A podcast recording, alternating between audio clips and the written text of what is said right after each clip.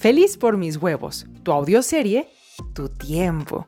Escucha los episodios en orden desde el número uno. Caminaba por el pasillo una de esas tarde-noches para recoger a mi criatura. Bruno me escoltaba, iba inusualmente callado, así que traté de sacar la charla casual. Ah, ¿les dan de comer esto? Señalé las filas de cráneos en las paredes. No, ya estaban aquí, respondió Bruno. Carraspé. Como ya lo había hecho hablar, saqué una duda genuina que me pareció inocente. Oye, ¿cómo supiste dónde encontrarme cuando arrojaste piedritas por mi ventana? Permaneció mudo, iluminándonos con una antorcha hacia el foso donde jugueteaba mi tesontle. Parecía querer evitar este tema frente al doctor. ¿Le avergonzaba que se supiera lo nuestro? No insistí, recordándome, puedo fallar, puedo fallar. Y si en algo había fallado con él, cuando estuviera listo, me lo haría saber. Me dio tanto gusto ver a Tesontle. Ay, no se quería ir.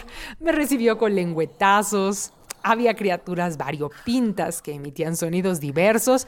A todos contestaba mi hijo con gorgoritos.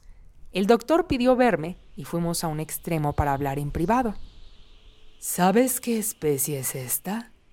Ni que fuera maestro Pokémon, repuse con un desplante de esos que se me salían cuando me sentía acorralada. No trató de entenderme. Inspeccionando su organismo, Quark, hemos encontrado que su ciclo vital está por concluir. ¿Qué? ¿Qué? ¿Qué? ¿Está muriendo? Todos estamos muriendo, Quark. Me refiero a que está más cerca de lo que pareces notar, quizá confundida por su corta estatura. ¿Qué? Voy a darte un momento, y cuando así lo desees, podemos extendernos sobre esta charla. Cargué a mi hijo que ya pesaba lo que yo, según parecía. Vámonos. Él seguía volteando hacia sus amiguitos, haciéndoles ruidos, removiéndose en mis brazos. Estate quieto. Pasé de largo frente a Bruno, que dijo apenas Los acompaño. Déjalo. Conozco la salida. Y le cerré la puerta en las narices. La puerta metafórica, porque en realidad el laberinto era bastante largo.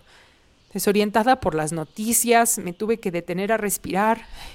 Y todas esas calaveras, lo entendí repentinamente. Ya sé por qué este lugar me parecía familiar. Estas son catacumbas. Y todas ellas deben estar conectadas de alguna forma subterránea. Por eso el doctor quería conocer la ubicación de la mía. Y, yo no había explorado la mía nunca, ese pasadizo izquierdo, porque normalmente llego y voy directo a mi zona que ya tengo acondicionada. Movida por quién sabe qué impulso, di un giro donde no tocaba y me interné en la oscuridad como boca de lobo solo para proyectar mi frustración y temor en algo que no fueran mis pensamientos. Oh, estaba perdida, en todos los sentidos. Me senté sin poder llorar. Tesontle me respiraba cerca del rostro, sacando la lengua como para percibir si me estaban brotando lágrimas. No las hay, hijo. No por esto. Me rehuso a aceptar su framework. ¿Y qué cosa tan temeraria estaba diciendo? Después de todo, no solo era doctor, sino también miembro de quién sabe qué escuela, dueño de documentos enigmáticos, criaturas míticas y empleados dramáticos. Ahora no solo estaba enojada conmigo, sumemos a mi enojo a Bruno. Me levanté y caminé, caminé, caminé seguida por Tesontle. Algunas partes entraba luz por mirillas, otras eran solitarias como nunca transitadas. Empecé a correr. Quería escapar de algo, pero no acertaba a alejarme. Jadeando, trotando, escuchando la respiración pesada de mi hijo. Choqué con personas. ¡Ay! Lo siento tanto. ¿Quién anda ahí? ¿Germain? ¿Quién lo, papá? Es la señora que quemó nuestra casa. Hola, Baldor. Aproveché la oscuridad para adoptar una postura segura. Sentía que querrían abalanzarse sobre mí o de menos que los dejara pasar sin dirigirme la palabra. Alguien encendió un tizón. Siendo precavida, me coloqué frente a Tesontle para que no lo vieran directamente. ¿Estás perdida? ¿No les pareció extraño que estuviera por aquí y no me relacionaron con el doctor?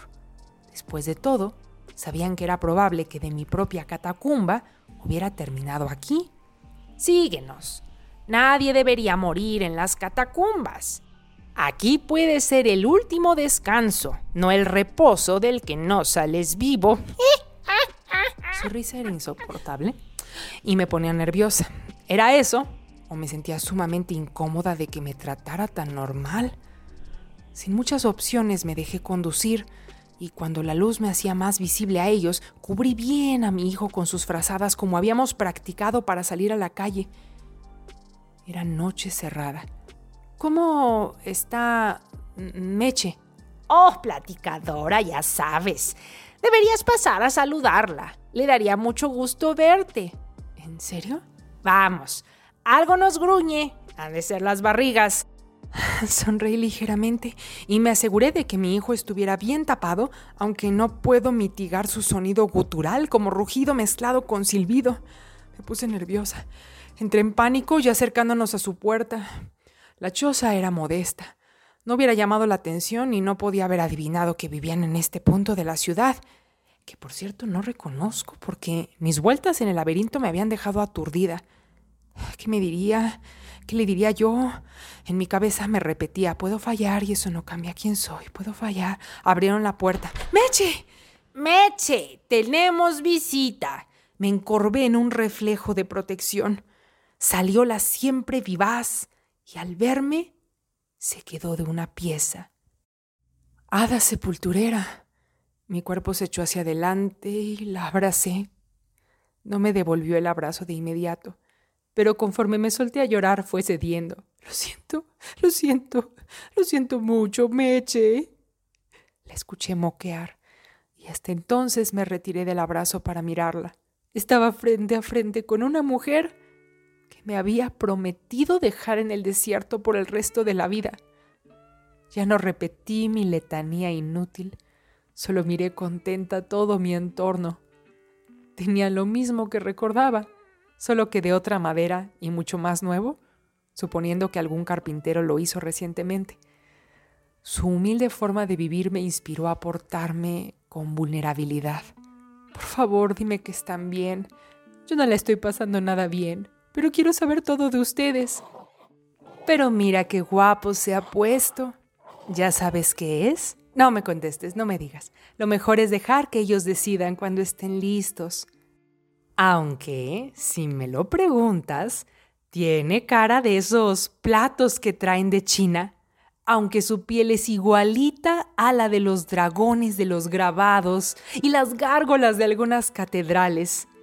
Miré a Tesontle bajo los ojos de Meche. Su morro era afilado, sus plumas me recordaban al quetzal. Está hermoso, tiene buena sangre. Me palmeó Meche y me invitó a sentarme. Sus palabras me hicieron recordar las voces en el desierto que me tentaban. ¿Qué tal que su sangre es el único propósito del Hijo? Interrumpió mi ensoñación Meche. Tómate un té conmigo. Ah, no, no quiero ser molestia, Meche. Yo te ayudo a prepararlo. Me miró seria. Eso sí, no, para que veas. Tú quédate en este banco, que a la cocina solo entro yo. Me senté. Comprendo. Comparte tus preguntas y respuestas en mi grupo de Facebook gratis, Feliz por mis huevos. O si quieres mi ayuda para que no te pase lo de helada sepulturera, pregúntame por mi club exclusivo.